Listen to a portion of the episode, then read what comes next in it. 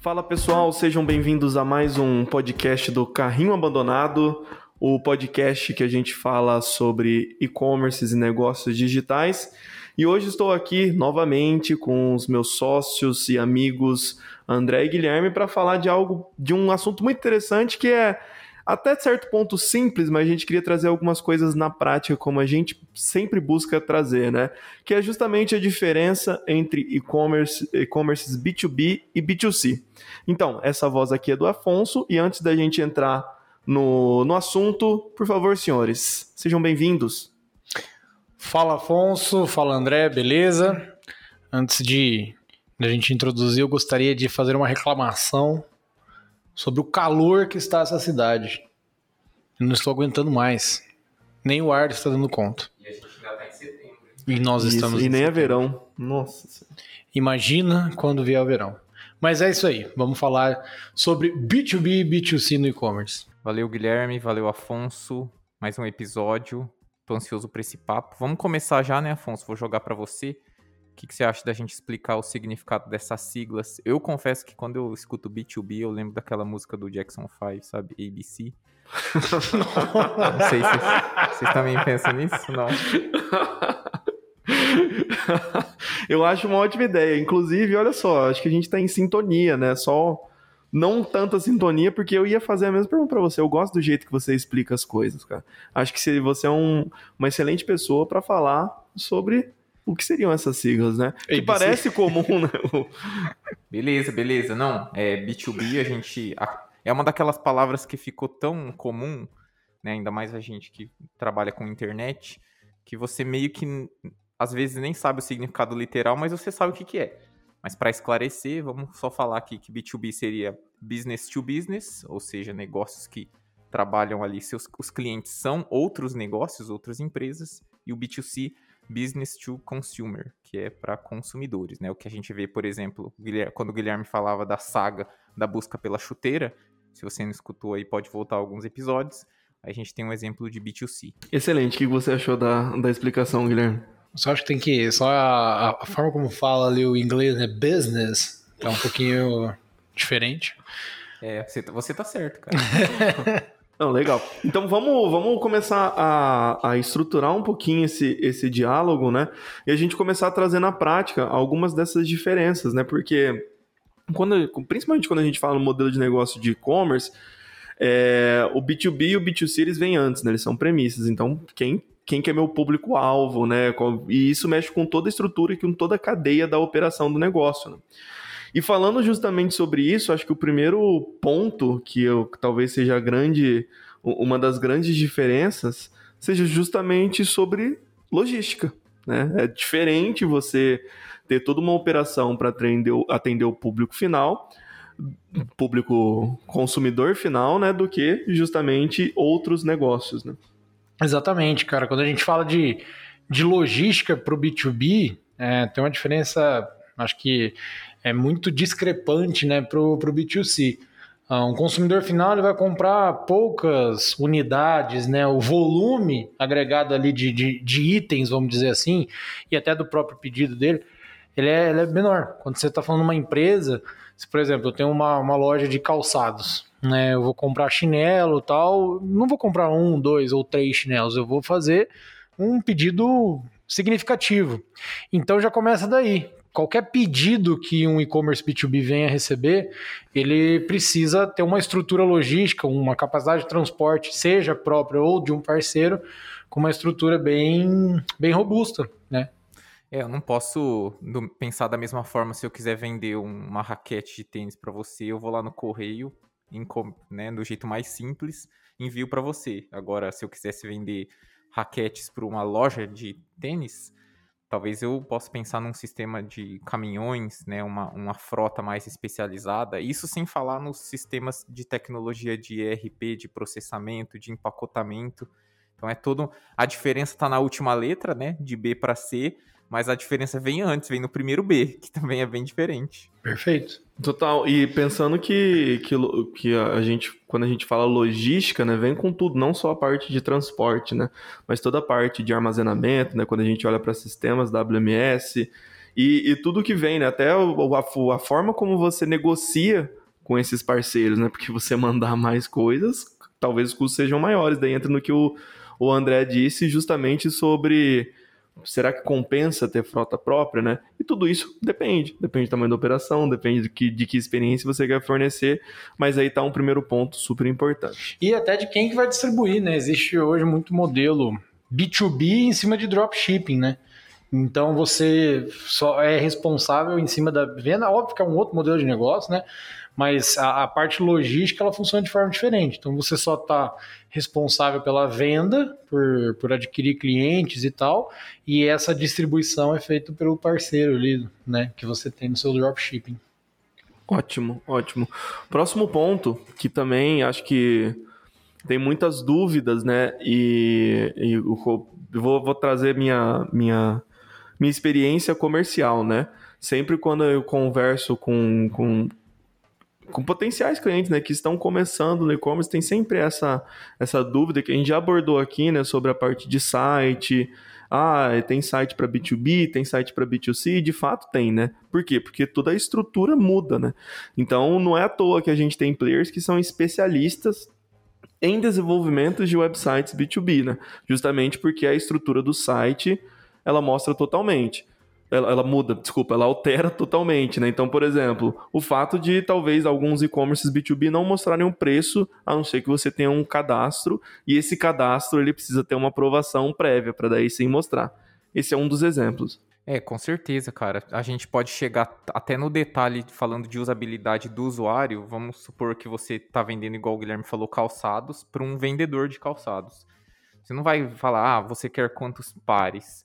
Muitas vezes você vai empacotar esse pedido num lote maior, já com um tamanho pré-definido, talvez várias caixas que constituem um pedido mínimo. Você também pode trabalhar, a gente falou bastante sobre frete em episódios anteriores, o frete para um pedido B2B, a gente adota outras proporções, né, que são pedidos com um ticket geralmente mais alto. Mas falando do site, eu gosto quando o Afonso fala da palavra premissa, eu estou usando bastante no meu dia a dia agora.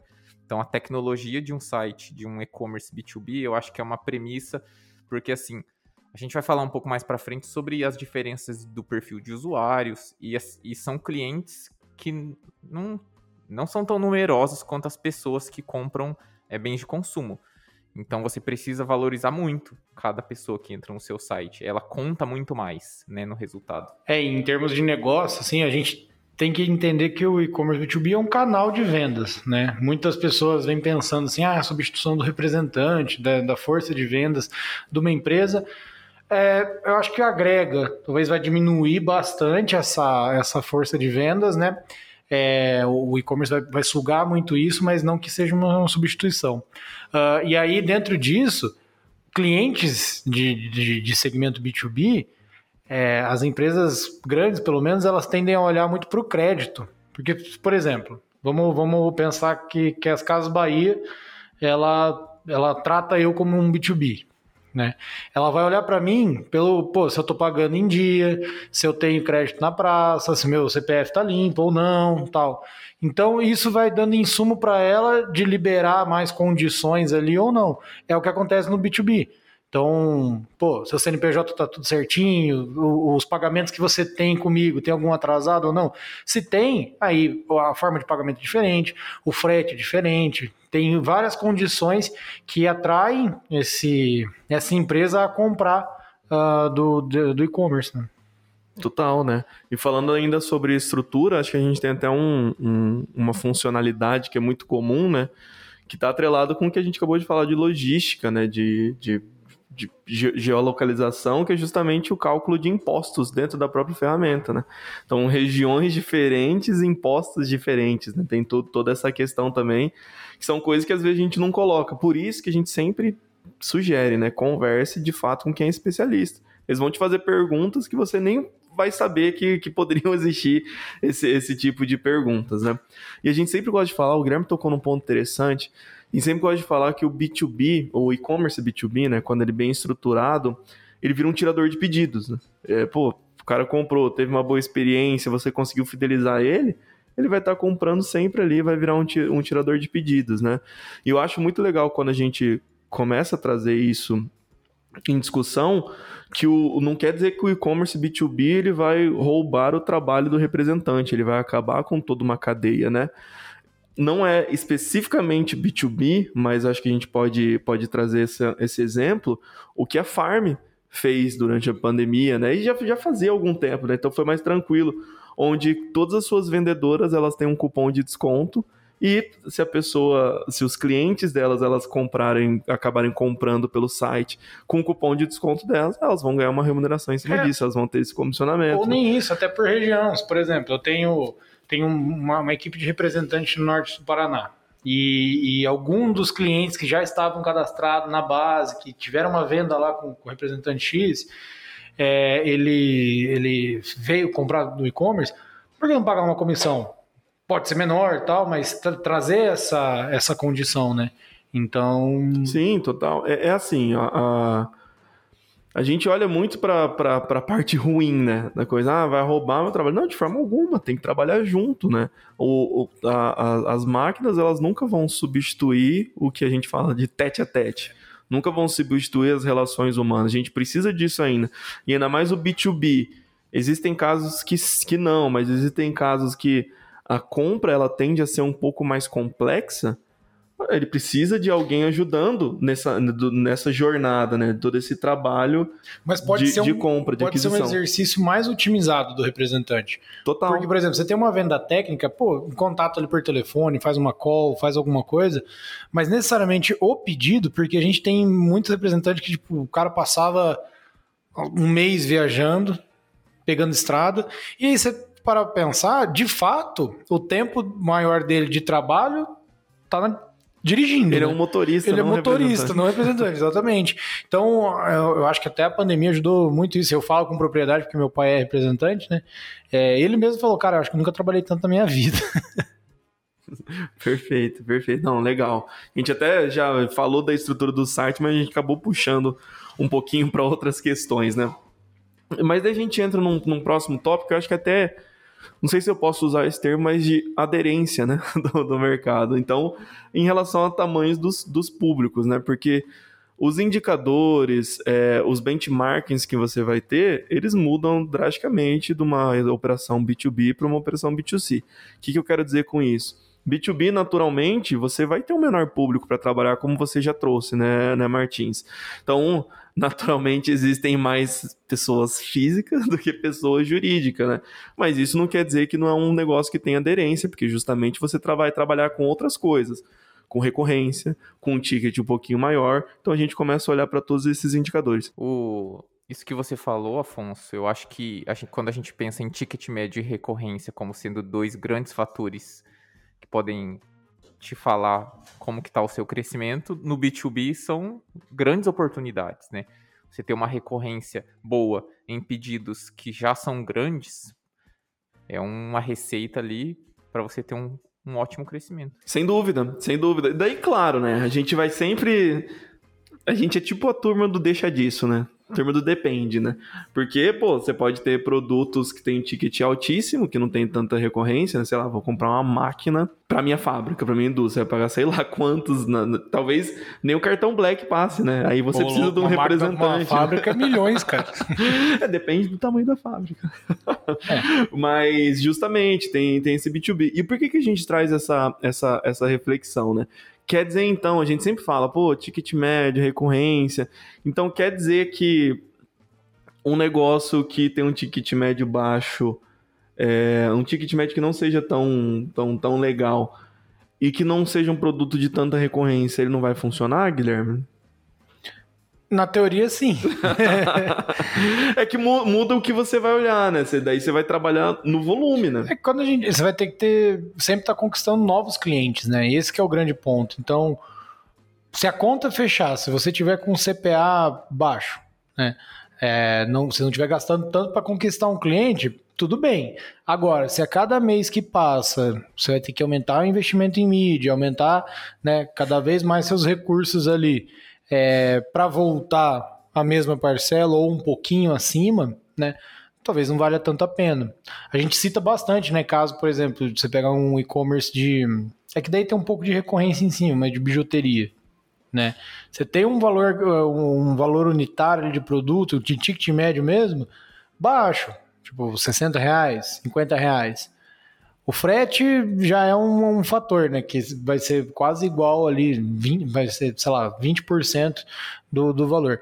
Não tem uma sustentabilidade. Aí você tem que ter um programa muito grande por trás, colocar serviços, ter lançamento de novos produtos, tem que ter um incremento bem grande. E normalmente sua rentabilidade é mais baixa, né? É, perfeito. Daí é uma modalidade de negócio, né? Você usou um, um, um, um nicho bem específico, que é um oceano vermelho, que é bijuteria, né?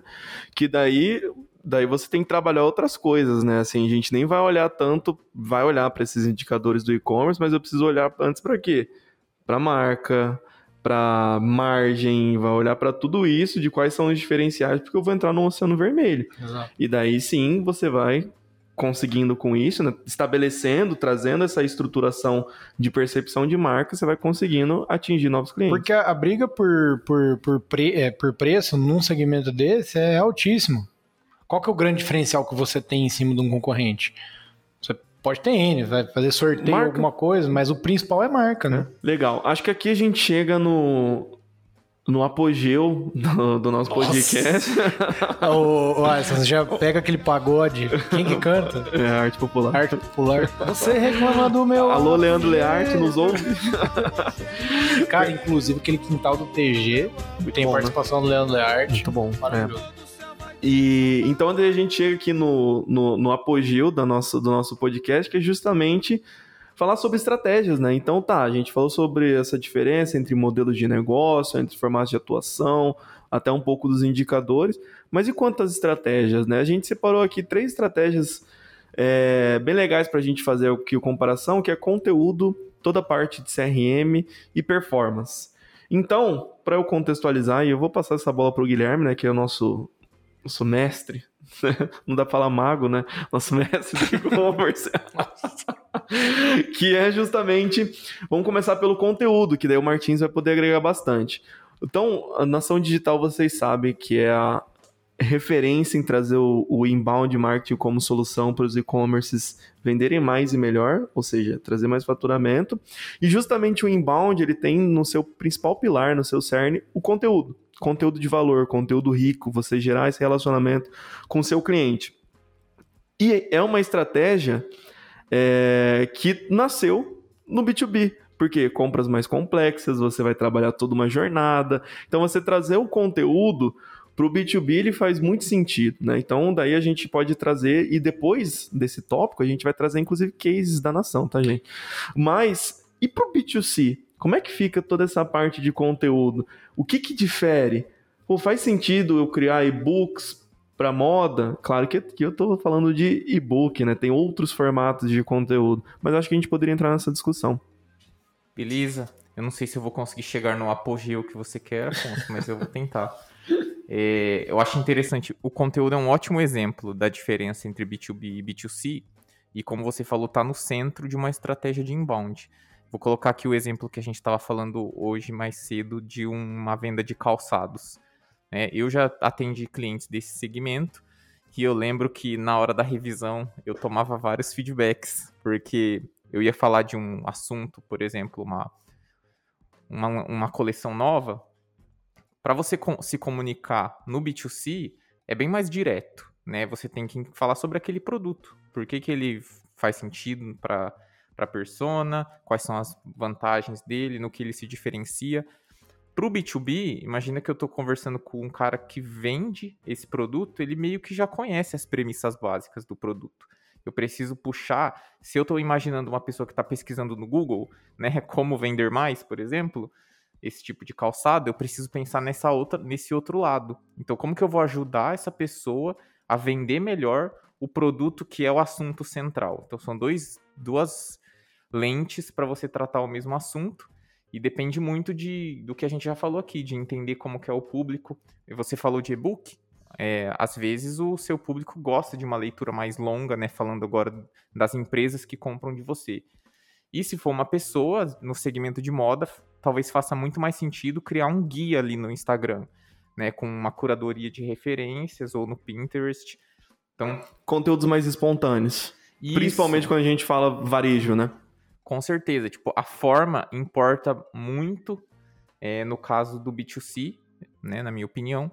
E quando a gente fala de B2B, que é um processo que exige mais informação, igual o Guilherme falou, uma venda técnica, aí não só a forma, mas o conteúdo precisa desse ajuste. Mas também. sabe o que eu vejo? No- na parte de conteúdo, é, é- é mais fácil você entender as dores de um, de um público B2B do que de um B2C. Porque no, no, no B2B você sabe quem que é teu público. Pô, normalmente quem compra de mim é contador, financeiro da empresa, ah, o- Compras. compras tal. Então, é, é um conglomerado ali de, de, de personas que você tem que você já tem um padrão ali de dor. Não depende tanto do nicho. Não depende tanto É do nicho. do Agora, quando você, quando você vai para um B2C, cara, querendo ou não, você tá falando com muita gente. A não ser que seu produto seja muito específico, se eu for vender tênis de corrida. Pô, pô, tem um cara Tênis que. para quem trabalha em agência. É, aí você tem que segmentar muito, mas, tipo, tênis de corrida. Tem quem corre, tem um amigo meu que usa tênis de corrida pra usar só, salve Duca. Pra ir churrasco. vai em churrasco, tênis. Então, assim, é, tem, tem, é muito mais difícil de você classificar essas pessoas. E aí se atingir com conteúdo é, de valor de fato, né? Tem que ter muita pesquisa por trás. No B2B tem essa pesquisa, só que ela é mais. é, acho que ela é mais efetiva. O lead que vem, era uma coisa que a gente está conversando antes, é bem mais qualificado. É, As dores do B2B, eu acho que elas são compartilhadas em mais segmentos. Né? No final do dia, você quer, igual o Afonso falou, ter um faturamento maior e melhor. É isso. É isso. Então, eu, eu sempre gosto de falar, acho que é legal a gente conversar sobre isso, porque eu sempre gosto de falar para os meus clientes que qual que é a grande magia do conteúdo? Você segmenta pela dor, né? Você segmenta por aquilo que de fato ele precisa, né? No B2C a gente já entra em outras questões. Claro que depende muito do, do nicho, né? Por exemplo, a gente vai falar de um case aqui que vende computadores gamers, né? Então, nesse caso, o B2C é uma compra um pouquinho mais complexa que você pode justamente ajudar com esse tipo de conteúdo a como montar um melhor computador gamer para você, para o seu orçamento, uma série de coisas. Mas enfim, é... mas daí você cria esses conteúdos mais espontâneos, né? por exemplo, para moda. Uma coisa que funciona muito, né? Que daí o Martins pode trazer é justamente quizzes, né? Alguns infográficos, algumas coisas assim que depois com base nas respostas que a pessoa fez, você pode dar um cupom de desconto e levar ela para uma página com essas combinações das respostas que ela teve. Uma, uma coisa que tá pegando bastante agora é aqueles filtros né, de realidade aumentada para produtos não só de moda, como de cosméticos, de beleza, que é uma. Assim, você entrega um baita de um valor e não, é um formato né, super fora do comum. Tá- a pessoa não tá lendo nada, ela tá literalmente experimentando. E entra em formatos bem diferentes, né? Eu acho que com certeza a gente vai falar ali na, na parte dos cases, mas até, sei lá, se você trabalha com moda, você é de moda praia, né? Vende biquíni e tal, fazer uma playlist pro verão, você curtiu o verão. Total, total. Não, legal, legal. Conteúdo tem, tem bastante coisa pra gente devagar. E, e, assim, o que eu acho bacana e que eu acho que é um campo assim a ser explorado é invista em conteúdo, né? E o conteúdo de valor não precisa ser ele, ele pode ser falar melhor sobre o seu produto, né? Dar mais informações sobre, sobre o seu produto e que inclusive a gente já trouxe num podcast que a gente falou sobre performance content, né? Mas vamos lá. Para o próximo ponto, acho que espero que seja mais rápido, né? Conteúdo a gente discutiu bastante. CRM. Então aqui, CRM, lembrando, a gente já falou sobre isso também. CRM não é uma plataforma, CRM é uma estratégia, né? É como você fazer a gestão do relacionamento com o seu cliente. Se vai ser por e-mail, se vai ser por WhatsApp, se vai ser por telefone, diferente, né? Mas daí, como que a gente consegue. eh, Quais são os diferenciais que tem nessa comunicação com esse cliente, na parte de experiência, na parte de estratégias de cross-sell, de upsell, de recorrência, entre B2B e B2C? O, ponto que você tocou anteriormente que é fundamental. Você consegue segmentar pela dor, né? Então, a partir daí, é você criar uma régua de relacionamento bem estruturada, você pensando em, em cada, né, em cada persona que você tem e continuar tratar sobre aquele assunto ou assuntos parecidos, né?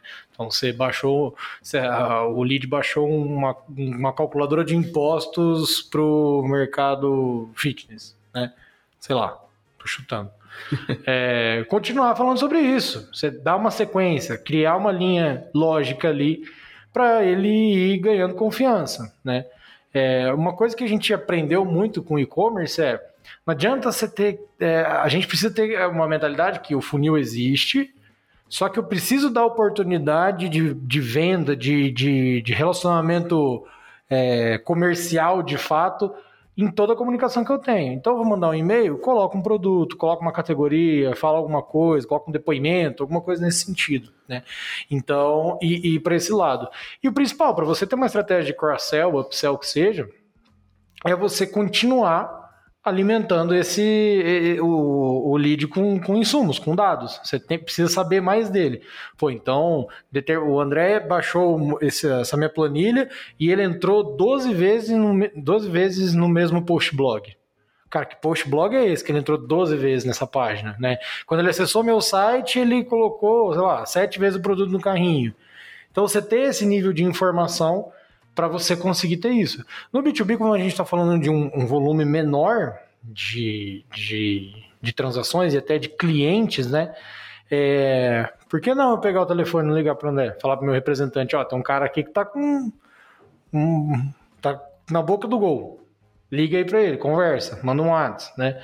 Então, eu acho que, que isso faz sentido. detalhe, né? Pra, em cada um desses contatos, é, ao invés de ir num lugar, num e-commerce que tem um volume muito grande, você não consegue detalhar. É, você sentido. tem uma. No, no e-commerce B2C, você acaba tendo uma visão muito generalizada. Não adianta você querer fazer algo super personalizado para cada um. É, no B2B também não adianta, mas e aquele que está demonstrando um interesse muito alto, que, que colocou fez um carrinho com ticket médio alto tal, por que não, sabe? Vale a pena vale nesse a caso, pena. né? Porque o, o, que você vai ganhar com aquela venda compensa o custo que você vai ter de, desse atendimento para conseguir o cliente. Cara, você tocou em dois pontos ali que realmente a gente precisa desmistificar, né? Que é justamente o funil de vendas, de fato, ele existe, né? Funil, flywheel, voltar, enfim, o funil que você tiver aí. Só que a gente não pode perder oportunidades, né? Então, a gente, eu gosto muito de falar isso, principalmente no B2C, no varejo, que assim, eu posso ser um lead topo de funil, mas eu posso comprar em um e-mail. Né? A partir do momento que despertou o interesse, você não precisa passar não precisa, por todo o funil. Não, imagina. Ah, coisa acho que mais chata que tem é você querer comprar alguma coisa e que não querer vender. É. E recebe a meio, puta, cara, tem muito interesse aí, onde que eu compro? Uhum. Não, você vai esperar passar por toda a minha comunicação para comprar, porque você ainda é topo de funil. Faz sentido nenhum, né? E o segundo ponto que eu, eu sempre falo para os meus clientes é assim, o, a estratégia de CRM, de automação de marketing, ela é para a nação hoje, mas ela pode ser para todos esses clientes B2B um baita de um insumo comercial. Né? Você ter ali na mão, você vê os conteúdos que seus clientes engajam, você pode criar muitas estratégias comerciais com base nisso, né? Então... É, e, aí, e se seu comercial é aquele que está esperando o marketing passar informação tal, cara, converse com seu coordenador comercial. Reveja o comercial. Reveja o comercial. Eles têm que, tá, ter uma atuação em conjunto, né? É, para que de fato essa seja mais eficiente, né? Não fique esperando cair ali para ter uma tomada de ação. Perfeito. Vamos aqui para a próxima estratégia, né? Performance. Lembrando, quando a gente fala de performance, a gente sempre fala sobre mídia paga, ads, Google, Facebook, barra Instagram, Pinterest, Twitter, LinkedIn, enfim. O que, que muda aí dentro dessa parte de performance? Existe uma diferença, é segmentação de público, é a parte de, é, de, de orçamentária, né, de alocação de verba. Uma coisa, acho que assim, é meio que um efeito dominó que eu já posso antecipar, né? O que muda é o ROAS, né? Porque você vai ter. Ou se muda, hein? se muda, né? O ROAS é até uma coisa linda, né? Porque você vai estar investindo, só que pelo ticket médio ser maior, se você fizer um número de vendas legal, o, o seu retorno ele se potencializa muito, né? Logo, você vai ter um ROAS, ou seja, um retorno sobre o anúncio muito satisfatório. É, a, a performance para o B2B, a gente tem que entender que ela, em uma das partes, ela vai seguir a mesma linha de raciocínio do B2C, que é construção de público, construção de audiência, relevância, marca. Então, de qualquer forma, você precisa ser conhecido, você precisa ter um produto bom, você precisa ter um bom serviço é, para conseguir chegar a esse ROAS.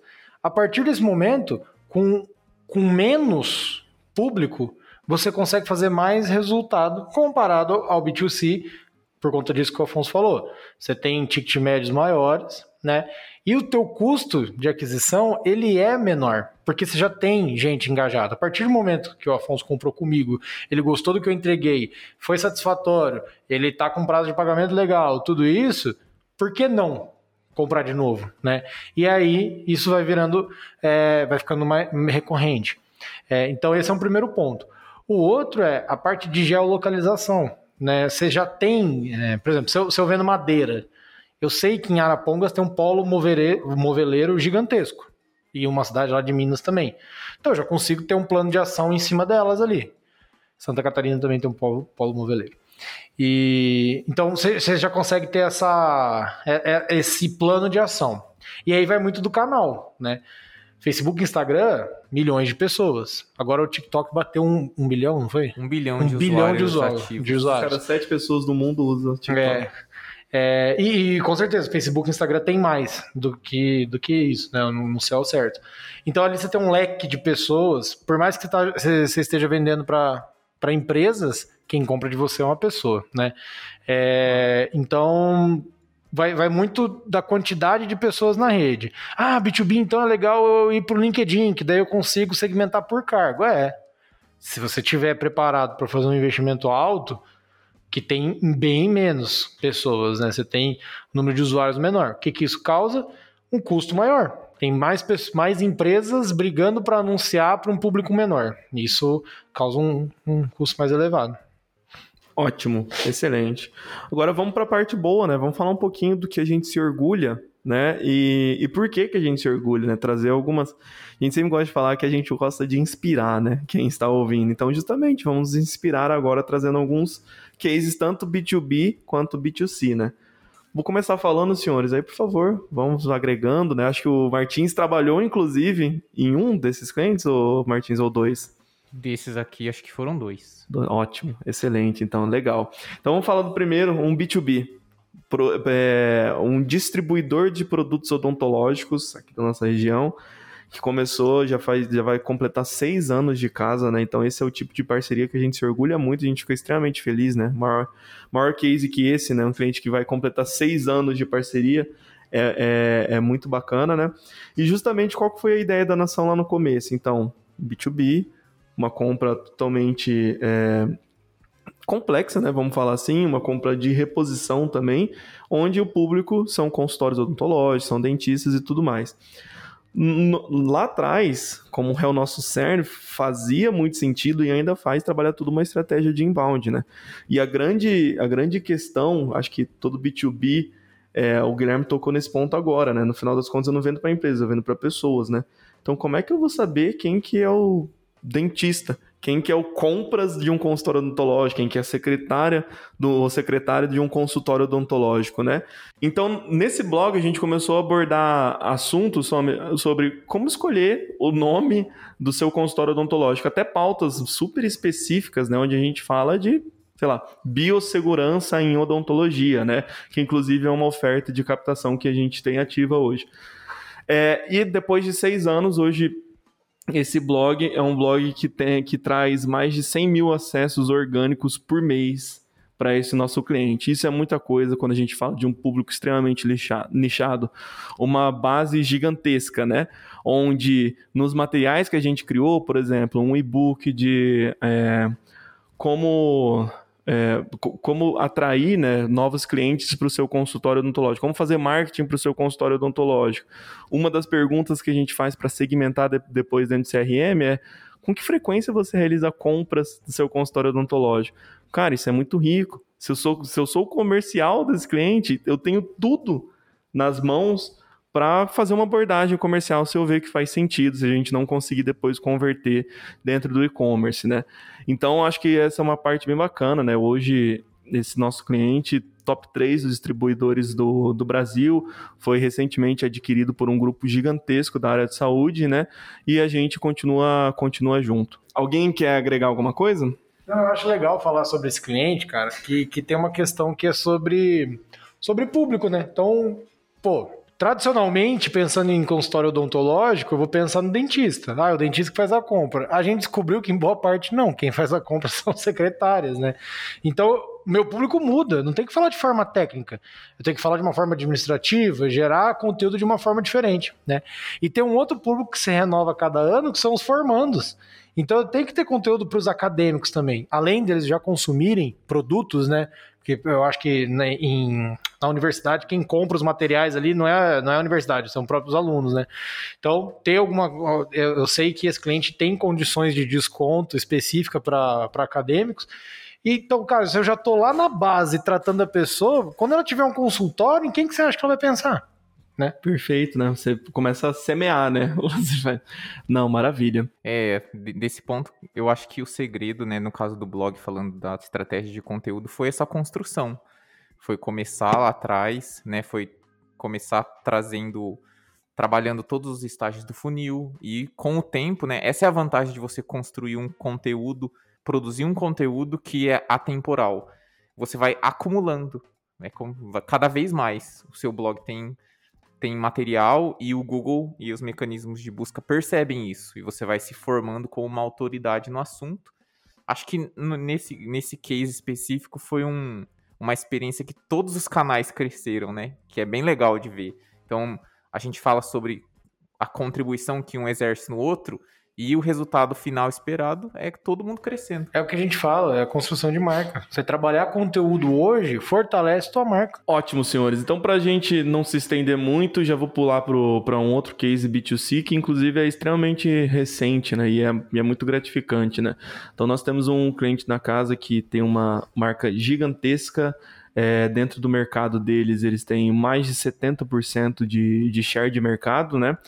E foi, foi o, o e-commerce deles, B2C, foi justamente impulsionado sobre é, por conta da pandemia, né? Então era um e-commerce que quando chegou na nação ele já tinha quase um ano de história, cresceu até certo ponto, porém não tracionou da forma como esperava pelo apoio de marca que tinha, tá? Então esse cliente do, do nicho de segurança residencial, né, que até começou a entrar em uma, uma outra batalha de segurança residencial eletrônica, né?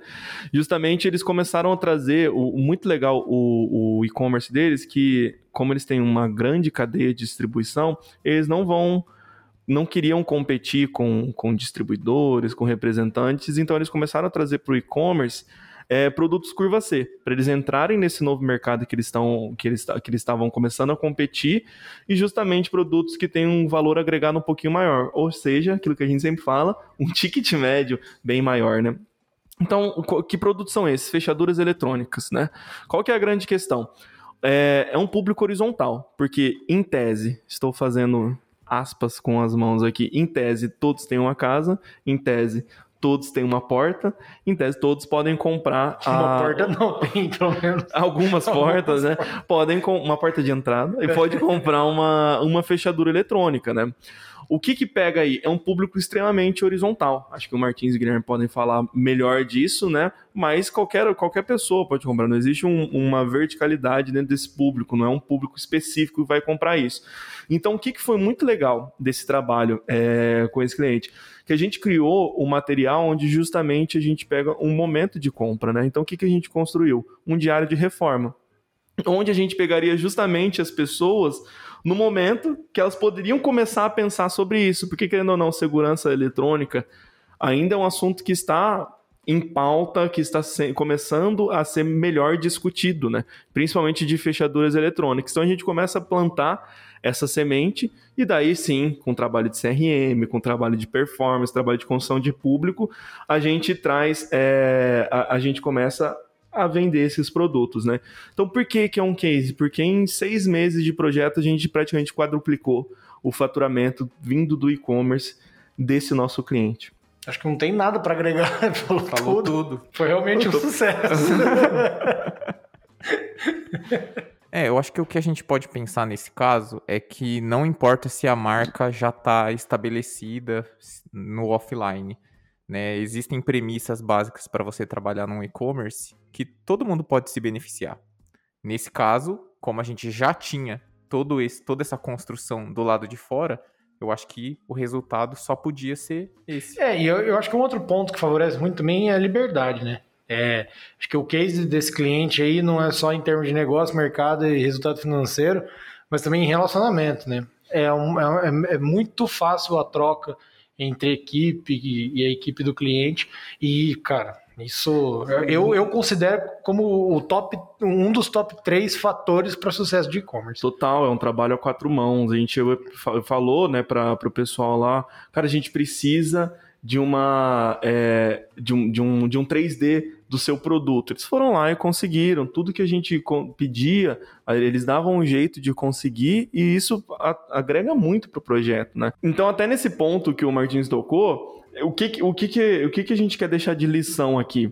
Uma marca gigantesca que colocou o e-commerce para rodar, mas ele não tracionou do jeito que eles esperavam, né? Então o que aconteceu? Quando a marca chegou, o e-commerce, a gente pegou tudo em mãos, a gente fez uma análise de dados históricos. O que, que a gente colocou para rodar? O básico, o arroz e feijão, a gente criou o nosso porto seguro de marketing, não precisa pensar em ideias mirabolantes, a gente precisa fazer as coisas certas. Porque a gente tem, é como a gente fosse construir uma casa. O que, que vem primeiro? A fundação. A partir do momento que você tem a fundação, você tem uma base sólida, Aí você vai começar a fazer esses testes, você vai começar a subir as paredes, né? E daí o papel parede, você pode, papel de parede, você pode colocar o que você quiser, que daí entram os testes, né? Mas a base ela vai estar sólida, sua casa não vai cair. Muito bom, Afonso. É, eu acho que hoje o episódio de hoje a gente conseguiu falar bastante coisa. A gente até deixou alguns pontos, né, para não se estender, quem sabe eles vêm nas próximas semanas. Por isso que é legal você ficar ligado aí nos próximos episódios. E é isso, não tem mais nada a acrescentar. Obrigadão para todo mundo que ouviu e até a próxima. É isso aí. Afonso, eu acho que você hoje terminou o podcast com uma voadora no peito, praticamente. Foi um apogeu, né? É, ele atingiu o próprio apogeu, né? Então, eu acho que, que parabéns. E fazer uma, uma previsão, tá? Uma, uma, tô, tô tendo um insight aqui, uma, uma leitura do futuro. E algo me diz que o Palmeiras será campeão da Libertadores, mesmo eu sendo corintiano. Então. Agora eu tô tentando aí. entender se isso é uma tentativa de zica. Não. É, então, eu tô, eu tô em dúvida também, né? Não, eu acho que. Ontem, ontem eu vi. Tava até falando com o Afonso.